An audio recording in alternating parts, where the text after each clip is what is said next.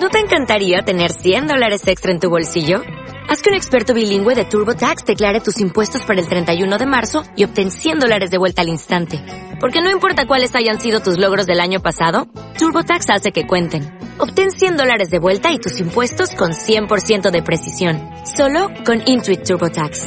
Debes declarar para el 31 de marzo. Crédito solo aplicable al costo de la presentación federal con TurboTax Full Service. Oferta sujeta a cambios o cancelación en cualquier momento.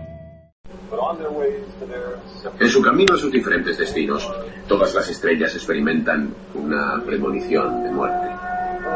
Antes de la explosión final, la estrella tiembla, se hincha ligeramente, convirtiéndose en una parodia grotesca de sí misma.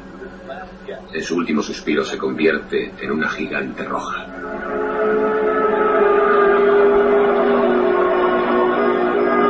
Dentro de 5.000 millones de años habrá un último día perfecto en la Tierra.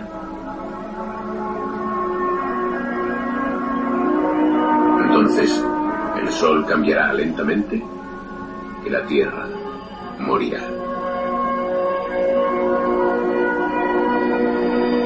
Hay una cantidad limitada de hidrógeno en el Sol. Cuando casi todo se haya convertido en helio, el interior solar continuará sus explosiones originales. Las altas temperaturas del núcleo harán que se expanda el exterior del Sol y la Tierra se hará poco a poco más caliente. Con el tiempo, la vida se extinguirá. Los océanos hervirán y se evaporarán y nuestra atmósfera se desvanecerá en el espacio. El Sol se convertirá en una gigante roja que ocupará todo el firmamento y envolverá y devorará a los planetas Mercurio y Venus y probablemente también a la Tierra. El sistema solar quedará dentro del Sol.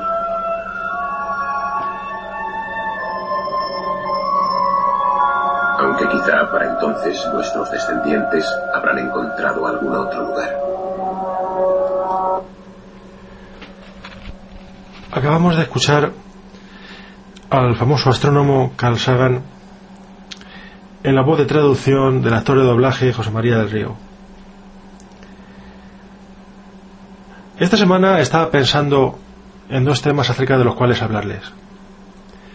Uno de ellos, que me ha inspirado esta eh, revisión, porque ya he visto muchas veces la serie de Cosmos, desde que se emitió por primera vez en televisión española, ya por el año 1981, yo contaba con siete años de edad, y que veía con gran avidez, creo que era los viernes, aunque después se repuso y creo que se ponía los sábados por la tarde, en televisión española, como decía.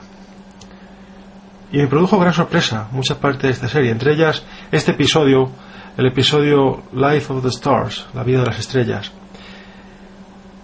Y era un tema del que quería hablarles esta semana. Me ha sido útil eh, ver de nuevo, eh, azarosamente, mientras buscaba otro tipo de vídeos en YouTube, encontrar, aunque tengo la serie en DVD y en VHS, originales por supuesto, y he vuelto a verla de nuevo, como cada vez que tengo la ocasión, porque son de esos libros o de esas películas que merece la pena verlas una y muchas veces.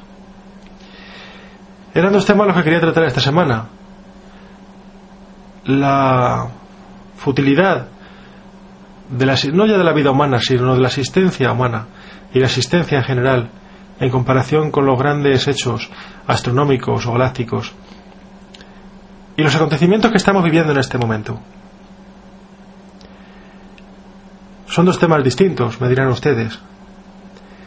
Podría parecerlo así.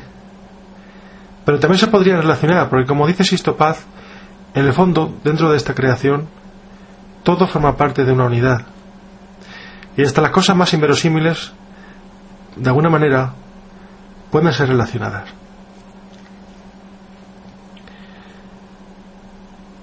Ahora mismo, en el lugar donde me encuentro, tengo cerca una pequeña mascota que lleva un tiempo compartiendo conmigo este viaje de la vida.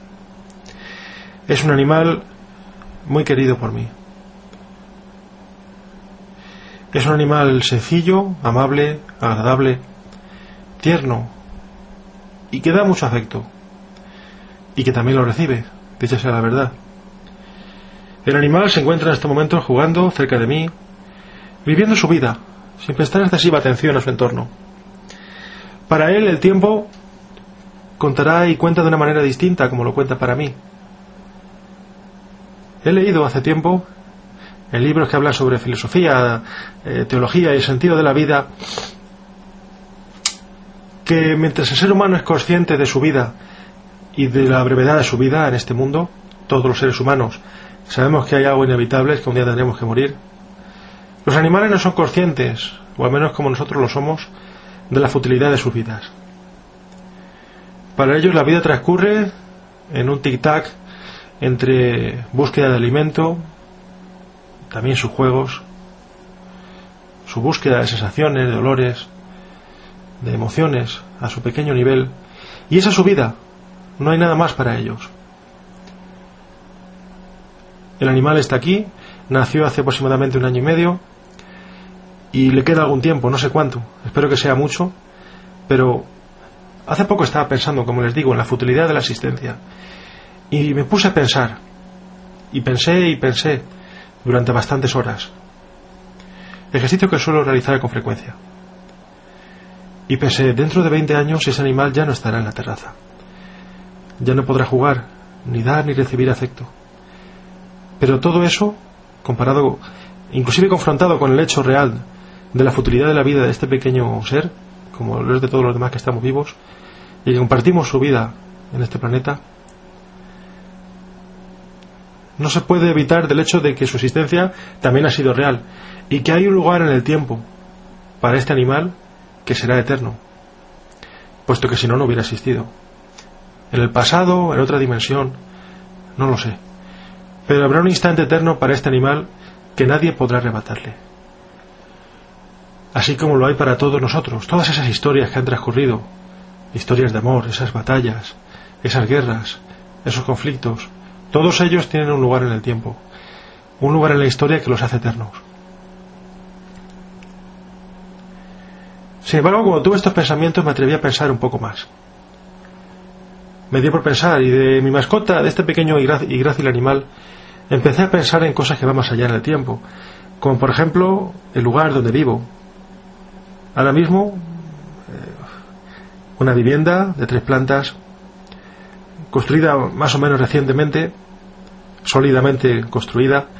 Cualquiera pensaría que esa casa puede durar 100 años, sin embargo, la práctica de lo cotidiano me demuestra que esta casa donde yo ahora mismo estoy, donde me encuentro y donde vivo, lo más seguro es que no dure 100 años. Así como se ve sólida y bien, formada, diseñada por arquitectos eh, ingeniosos, preparada para resistir inclusive a un terremoto, no durará eternamente. Un día será demolida. Así que ya pueden ver que todo es fútil, todo es pasajero. Y seguí pensando, fui más allá en mi, planteamiento, en mi reflexión personal. Y pensé que el destino de este grácil animal y de esta vivienda en la que me encuentro ahora mismo también será el mío. No sé cuántos años pasarán, 40, 50, no mucho más supongo. Y un día quedaré yo también. Quedaré sobre, sobre el suelo. Da igual si me meten en una en un nicho, si me entierran bajo tierra, si me incineran. Poca diferencia habrá. Todas mis empresas, todos mis anhelos, todos mis sueños, simplemente desaparecerán. Pero seguí pensando en mi reflexión y fui más allá. Me encontraba en el jardín de mi casa y ya era de noche y se veían algunas estrellas, como Sirio o el sistema de Orión, la constelación de Orión. Y me di por pensar ¿Qué ocurrirá aquí mismo en la Tierra dentro de solamente mil años? Puede parecer una cantidad de tiempo muy grande para un ser humano, pues por supuesto imposible de batir para ningún ser humano, por mucho más longevo que pudiera ser. Un ser humano, en el mejor de los casos, puede vivir 120 años. Hasta la propia Biblia lo dice. Todos los días del hombre serán 120 años. Sin embargo, pasado ese tiempo, los seres humanos mueren. Y no hay ningún ser humano que pueda sobrevivir un milenio. Pero ese tiempo pasará, me guste o no me guste, o le guste o no le guste quien pueda estar escuchando esto, pasará el tiempo y pasarán mil años. Y en el lugar donde ahora me encuentro habrá otra cosa. No lo sé, no soy capaz de imaginarlo. Quizá en el tiempo de el gran Alejandro o en el tiempo de Jerjes, alguien tuviera la suficiente audacia para pensar qué ocurrirá aquí en Grecia o en Persia dentro de 500, de 1000, de 2000, de 5000 años. Pues fíjense, han pasado 2000 años, 3000 años de aquella época. Y el mundo no se ha acabado, sigue aquí. Aquellas personas se fueron. Aquellos animales desaparecieron. Están enterrados, han sido perdidos y olvidados por el paso de los siglos. Pero tuvieron y tienen un instante eterno en la historia, un tiempo que les pertenece. Y aún fui más allá en mi planteamiento y fui capaz de imaginarme qué habrá aquí en la tierra y qué será de este lugar. No de las personas o los animales que nos encontramos aquí, que ya no estaremos, nos habremos convertido en polvo hace muchos siglos. Pero ¿qué será de este lugar dentro de 20.000 años? Dentro de 50.000 años. ¿Qué será de la Tierra dentro de 5.000 millones de años? Como especula Carl Sagan en este episodio de Cosmos. Pensando en todo esto, venían a mi mente los escenarios que estoy viviendo en este momento, como todos ustedes a través de la televisión o de la radio, o de ese nuevo método de Internet. Estoy asistiendo, sinceramente les digo, absorto a los hechos que están ocurriendo, que están teniendo lugar en países árabes. Todo empezó en Túnez y en Egipto, ya saben a lo que me refiero. Ahora se encuentra también produciéndose hechos muy graves en Bahrein, en el Yemen o incluso en Libia. Y la cosa aún no ha terminado, podría ir mucho más allá. Estamos viviendo hechos excepcionales. Que yo recuerde a través de la, por la historia, porque yo no viví en aquella época, pero solo recuerdo algo tan importante socialmente como esto hace unos 60 años, la Segunda Guerra Mundial, que para mí fue la movida más fuerte que ha habido en la historia. Sin embargo, estamos todos viéndolo como si fuera una película. Estamos acostumbrados a las grandes producciones de Hollywood, a ver esos efectos especiales y esos efectos tan extraños y tan peculiares que nos dejan con la boca abierta. Sin duda los norteamericanos, la gente que se dedica a la industria del cine, eh, son encomiables, qué duda cabe. Pero lo que estamos viviendo es real. Están muriendo muchas personas. Cuando los maremotos de Indonesia en el año 2005 fueron 200.000 personas las que quedaron inermes en las playas, ahogadas, murieron de una forma brutal. A nadie le importó lo más mínimo. Asistimos a ello como si fuera una vulgar película de Hollywood. Pero la gente que murió ese día, para ellos llegó el fin. Me pregunto hasta qué punto tiene sentido, con todas estas reflexiones que les he estado explicando, mucho más allá de deprimirse o de convertirse en una simple depresión, a lo cual no me refiero y cuyo, cuyas palabras no tienen ese, ese motivo, no persiguen ese sentido. ¿Qué sentido tienen esas luchas, estas búsquedas, estos gobernantes que no quieren bajarse de su trono porque sienten que están perdiendo algo que en el fondo nunca fue de ellos? El poder para el hombre en este mundo es temporal y nadie puede amasarlo eternamente. Ahora dice el señor Gaddafi, como lo dijo en su momento José Mubarak, que no quiere abandonar el poder. Es el tiempo el que te echa del poder. Ningún ser humano tiene poder eternamente. Es ridículo, porque la vida es limitada. Y ese señor también morirá. Si no por asesinato o por suicidio, morirá por muerte natural.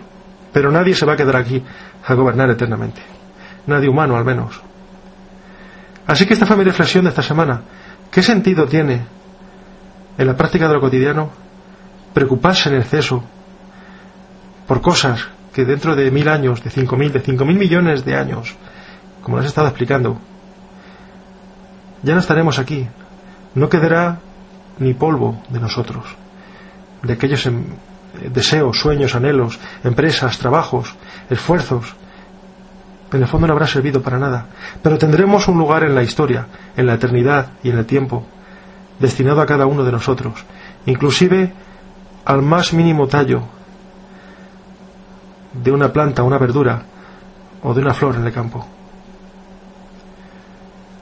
Está conmigo y con mi mascota, con mi pequeño animalito.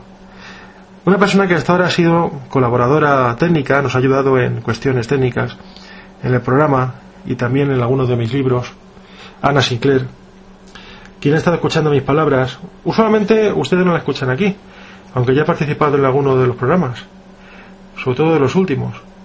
Ella siempre ha estado, pues bueno, colaboró en la entrevista Sisto Paz, estuvo también conmigo en la entrevista Ricardo González, o Pedro Amorós, o otros individuos, otros personajes, pero nuevamente no participa. Pero yo quería que alguien más me dijera su punto de vista, o qué piensa de al ver estas imágenes de la serie Cosmos o estas reflexiones que yo he tenido.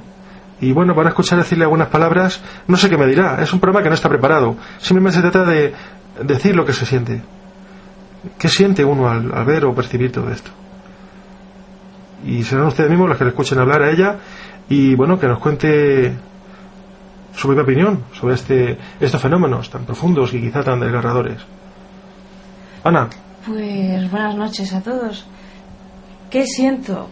Pues sí que es cierto que varias de las cosas que tú nos has comentado aquí las comparto. También las he pensado yo es desgarrador para una persona. Tú lo has dicho antes que la misma Biblia dice que, pues, que un hombre no va a vivir más de 120 días.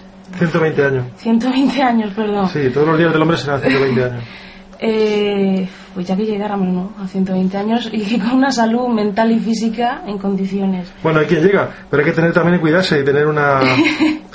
claro. Sí, sí, pero Aún así, eso es un segundo, una milésima de segundo cuando hablamos del tiempo de, lo que es el universo, de lo que tú has dicho, el, tiempo de la humanidad, cuántas miles y miles y millones de personas han pasado por este mismo planeta.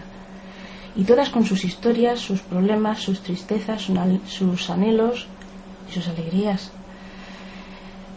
Eh, yo voy a señalar una cosa que me ha parecido muy interesante. Cuando has dicho, eh, ¿para qué complicarnos la vida? o algo similar, es lo que has dicho antes, ¿para qué complicarnos la vida en perder el tiempo en, pensando en cosas que al fin de cuentas, ¿a qué nos conducen? ¿A qué nos llegan? Como te has dicho, el poder no va a ninguna parte, los bienes materiales tampoco. Entonces yo, en mis reflexiones, porque yo creo que toda persona con un mínimo de nivel cultural, eh, tiene inquietudes y piensa y reflexiona y profundiza.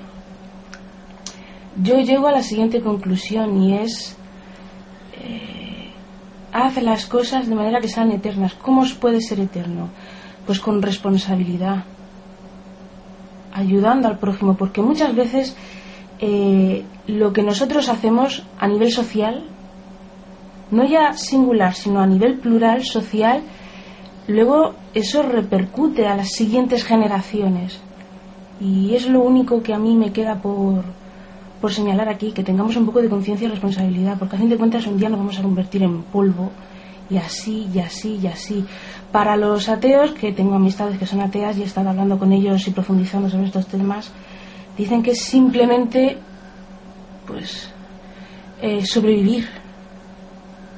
Y punto. Y esa es la finalidad de la naturaleza, sobrevivir yo soy creyente y pienso que hay algo más que todo esto. O sea, pero al fin de cuentas, tanto para un ateo como para una persona que sea creyente, eh, yo me paro a pensar en ese punto que acabo de decir antes, que es el intentar construir para todos.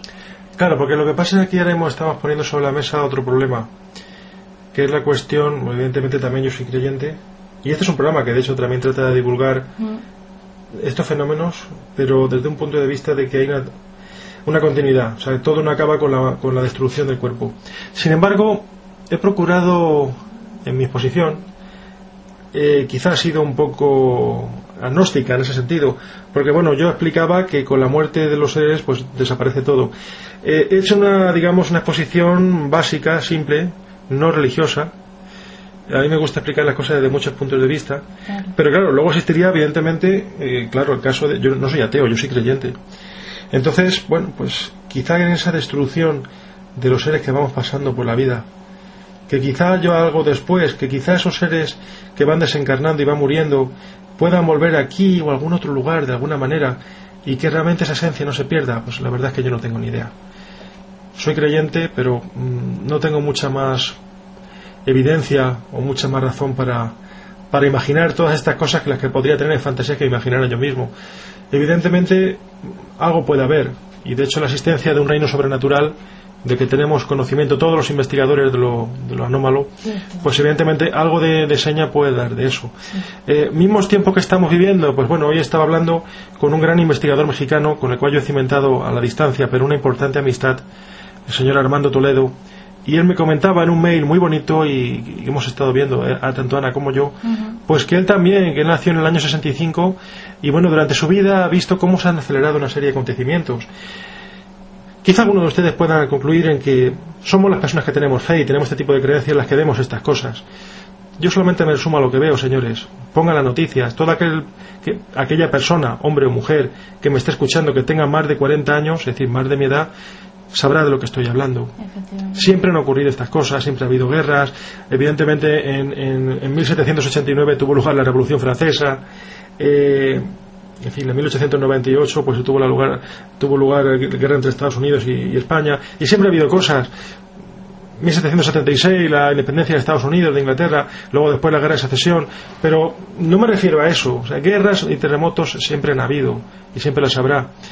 Pero obviamente nunca han ocurrido para mí, que no llego a 40 años de edad, en breve hago los 38, pero me acerco mucho a los 40 años de edad, y les aseguro que yo cuando era pequeño, tenía 5, 6, 10 años, no veía estos acontecimientos todos los días. No ocurrían estos acontecimientos todos los días. Hoy en día es extraño encender la, televisión o prender la televisión, como se dice en los países sudamericanos, para darse cuenta de que es un hecho detrás de otro y no precisamente hechos pequeños. Lo que están teniendo lugar, insisto, a, nivel, a un nivel social. Lo que yo estoy viendo que está ocurriendo en estos países que de lo que hemos hablado, Túnez, Egipto, Bahrein, Yemen eh, y otros, otros países, eh, Libia, por ejemplo, el último, es, impresionante. No podemos asistir a ello como si fuera lavarse la cara. No es así. Alguien nos quiere convencer de que lo que está ocurriendo es como una película, pero esto no es una película. Están muriendo muchas personas, no sé si cientos o miles, no lo sé. Pero lo más grave de todo esto es que nadie nos ha dicho que esto vaya a acabar el mes que viene. Esto podría acabar en una revuelta, en un tumulto multinacional de los mundos árabes, de los países del mundo árabe. Podría acabar en, guerras, en una guerra internacional, en una tercera guerra mundial. Yo no quiero ser alarmante, pero está coincidiendo que el, supuesto final de la crisis global, que lleva ya desde el año 2006, porque mucha gente dice que desde 2007 es mentira, lleva desde el año 2006. O sea, son cuatro años de crisis internacional. Y cuando se esperaba que saliéramos de esa crisis, nos encontramos con esto. Qué casualidad que hace poco fue la reunión en Sitges del Club Bilderberg. Y le dije a personas de mi entorno, ya verás cómo los resultados de esta reunión se van a ver dentro de poco. Porque a mí me cuesta mucho creer que esto que está ocurriendo en los países árabes sea una casualidad. Me cuesta mucho creerlo. Podría ser, yo no digo que no, porque yo ni soy Dios ni soy vidente. Pero... Ya hubo un pueblo aquí en Europa que, se quitó de encima, por así decirlo, su lacra, que fue el Francia, con su revolución francesa, o sea... 1789. Efectivamente. Pero, pero, pero, fue solamente un país, pero no uno detrás de otro. Quiere decir, y a, un nivel multinacional, la Segunda Guerra Mundial fue algo alucinante. Esto es que es, eh, digamos que el mundo musulmán se ha hartado pero podríamos ir más allá que no, tampoco sería necesario decir el mundo musulmán. Podríamos decir un cierto mundo de pobreza porque por encima de su religión son personas. Por supuesto. En las que estando o no estando de acuerdo con su vida, con su política, lo que ellos hacen, pero evidentemente son seres humanos que tienen su, su, momento en la historia, como hemos dicho, y que tienen derecho a vivir. Oye, igual que yo creo que tienen derecho a vivir también los animales, aunque nosotros nos lo metamos en la boca. Pero eso no debería ser así. Todos deberíamos tener derecho a vivir. Y ese conejo, ese perrito, ese corderito, que va a vivir 5 o 10 años, no deberíamos despreciar su tiempo de vida, sino dejarle vivir su vida. Pero bueno, es otra conversación que nos llevaría muy lejos y no es la conversación de esta noche. Pero creo que todos tenemos derecho a vivir. Estas personas que están siendo matadas, heridos, que estaban en hospitales, que han sido rematados por personal militar en Libia, es inconcebible. ¿Cómo es esto posible? ¿Cómo está ocurriendo esto? Y a nadie le preocupa lo más mínimo. Hombre, a ver, es verdad que se están viendo algunos gestos, eh, países que están mostrando su animadversión contra esto, eso, manifestándose en contra, lógicamente, pero no veo una reacción internacional de querer ayudar a esas personas que están luchando, queriéndose quitar de encima unos regímenes dictatoriales que no son buenos, pero que tampoco sabemos lo que puede ocurrir después. Ahí, ese es el problema. Eh, eh, afortunadamente Egipto se quitó de encima su lacra, vamos a ponerlo así. pero... Y no era de los peores gobernantes que ha habido en el Oriente, no, ¿eh? en absoluto. No, es que hay gobernantes por todo el planeta que son peores que este. No era de los peores. Pero yo lo, yo lo pensé, no digo que lleve razón, pero yo lo pensé pensé, y de ya verás tú, van a dejar que estos se salgan con la suya, entrecomillado, qué razones tenían de sobra, y estaban como viendo a ver qué es lo que sucedía, y lógicamente se corre la voz a través de medios que hace 20 años no estaban, como es Internet y las redes sociales. La gente tiene un modo de, de comunicarse socialmente abrumador eh, nunca jamás en la historia ha habido una máquina como es un ordenador y hoy día toda persona tiene un ordenador en su casa. Y, y claro también pienso que esos del club builder que tú has dicho antes están lógicamente y obviamente observándonos nuestras reacciones. Ahora lógicamente el resto de pueblos que están unas- estaban o están en una situación muy similar a la de Egipto o peor más caótica pues querrán decir oye también vamos a quitarnos nosotros de esta lacra. Y a su vez no sabemos cuántos países se van a coger y van a sumarse a este, eh, digamos, explosión social que está habiendo. Para terminar la charla de hoy, ya saben ustedes que tratamos de hacer programas breves, decir que todo esto que hemos estado hablando y lo que hemos estado tratando esta noche es importante, qué duda cabe.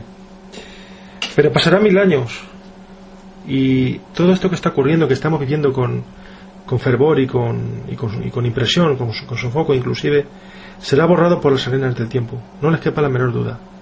A eso es lo que yo me refería al principio del programa. Aun siendo importante lo que estamos viviendo, aun siendo como fue brutal la Segunda Guerra Mundial, Porque habrán situaciones que nos van a superar. no, no, no, no, no me refiero a eso. Lo que yo quiero decir es que el tiempo lo elimina todo.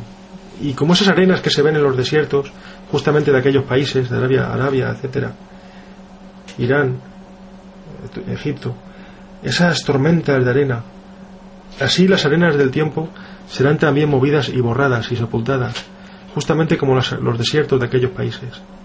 Aunque son acontecimientos importantes, quién lo duda, pero todo desaparecerá. Pero hay una cosa eterna, que es la consecuencia de nuestras acciones, tanto individuales como sociales. Claro, evidentemente. Eso es eterno. O sea, los porqués, por qué esta situación, pues porque algo atrás pasó. Y así es toda una cadena, es como un, un eslabón, una cadena, tú sepas que tiene un montón de eslabones, pues eso sí es eterno. No, no, Lo ya, que ya te pase digo que... mañana, pasado, al otro, al otro, se olvidarán de nuestras caras, no quedarán en nuestros huesos.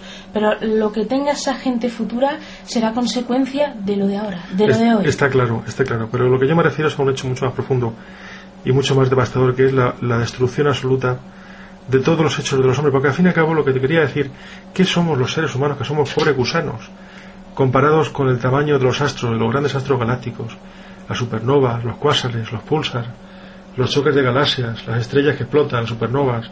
¿Qué somos comparados realmente con una gigante roja? No somos nada.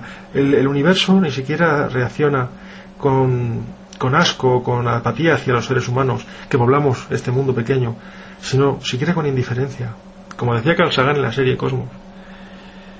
Y cuando se ve la composición, la estructura del universo a su mayor escala,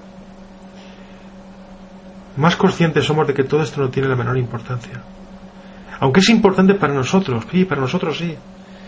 Como alguien decía, no recuerdo dónde lo escuché, o- pero era algo importante y algo cierto. De dentro de nosotros existen vida, existen unos seres que no saben que son, están formando parte de un organismo mayor, como son nuestras células, los linfocitos, etcétera. Ahí están haciendo su vida, a lo mejor duran unas horas vivos Las mismas bacterias. y son reemplazados por otros Sí. pero están formando parte de una entidad superior. A mí realmente me importa la vida de cada una de esas células, ni siquiera tengo conocimiento de ella. No sé cuántos fagocitos han tenido que morir hoy para que yo evite, por ejemplo, coger una pulmonía. No tengo ni idea, pero ahí están, cumpliendo su misión, y gracias a ello a lo mejor viviría unos años más. ¿Tiene sentido realmente? No el vivir, que claro que lo tiene, y quién quiere morir, pero ¿tiene sentido el desaliento en este mare magnum de locura que representa cada vida? A eso me refería. Piensen en ello y muchas gracias por habernos acompañado. Buena reflexión. Les dejo con esa reflexión. O'Reilly Auto Parts puede ayudarte a encontrar un taller mecánico cerca de ti. Para más información, llama a tu tienda O'Reilly Auto Parts o visita oreillyauto.com. Oh, oh, oh,